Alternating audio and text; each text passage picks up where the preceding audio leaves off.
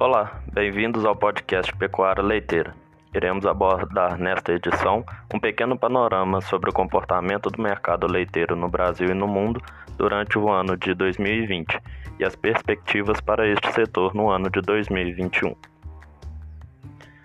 O ano de 2020 se mostrou desafiador para a economia mundial e para o setor leiteiro não foi diferente. Atingimos marcas históricas em vários pontos da atividade, gerando uma situação de incerteza realmente desafiadora para o produtor. Em um âmbito global, a pandemia afetou fortemente a produção de leite, que apresentou um discreto aumento de 0,8% em relação a 2019, segundo a FAO. Apesar da crescente tecnificação de fazendas produtoras de leite no mundo inteiro, conseguir manter o aumento da produção, o desaquecimento da economia decorrente das medidas de distanciamento social contribuiu para uma baixa nos preços dos lácteos. Mesmo com o mercado desaquecido mundialmente, a desvalorização de diversas moedas frente ao dólar tornou algumas nações mais competitivas no cenário leiteiro mundial, e isso trouxe consequências também para a balança comercial do leite brasileiro.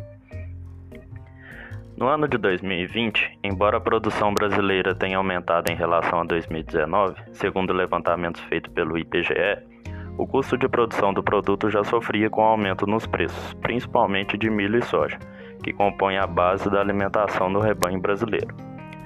A alta taxa de câmbio e a perduração dos altos preços de grãos no mercado internacional causaram uma redução na receita menos o custo de ração, a RMCR, índice utilizado para medir a rentabilidade do setor. Segundo a Embrapa Gado de Leite, as variações nos custos de produção acumularam alta de aproximadamente 24%, sendo os setores de alimentação concentrada e comercialização e produção de volumosos os itens que apresentaram maior aumento, 54,52% e 12,51%, respectivamente. O preço pago ao produtor também sofreu queda, devido aos efeitos que o isolamento social gerou na demanda dos produtos. Entretanto, na segunda metade do ano, o comportamento do setor sofreu fortes mudanças.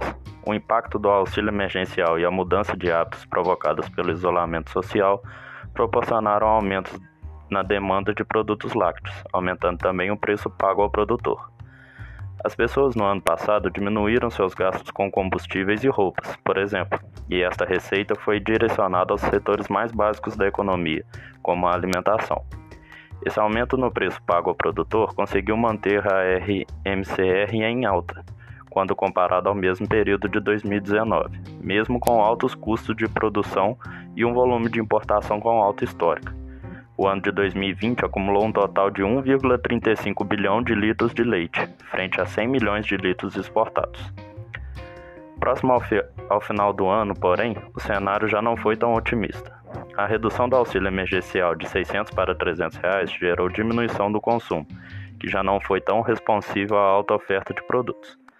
Desse modo, as altas importações, somada à produção de leite interna crescente que anteriormente respondia aos bons preços, já começaram a sofrer reduções.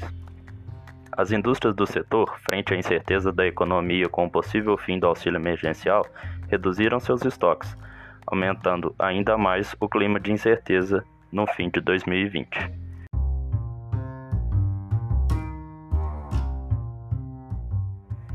O início de 2021 ainda não foi capaz de definir como o setor se comportará neste ano. Embora as importações estejam em constante queda desde agosto de 2020, ainda representaram um aumento de 82% em relação ao mesmo período do ano anterior. De fato, ainda existem muitas variáveis a se definir pelos próximos meses. A realidade da vacinação da população para a imunização contra o Covid-19 se torna cada vez mais próxima e alguns setores da economia já começam a responder, mesmo que discretamente.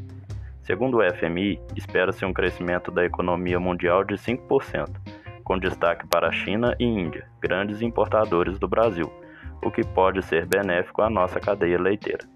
Além disso, espera-se que a diminuição nas exportações continue a diminuir, frente ao preço alto do leite no mercado internacional.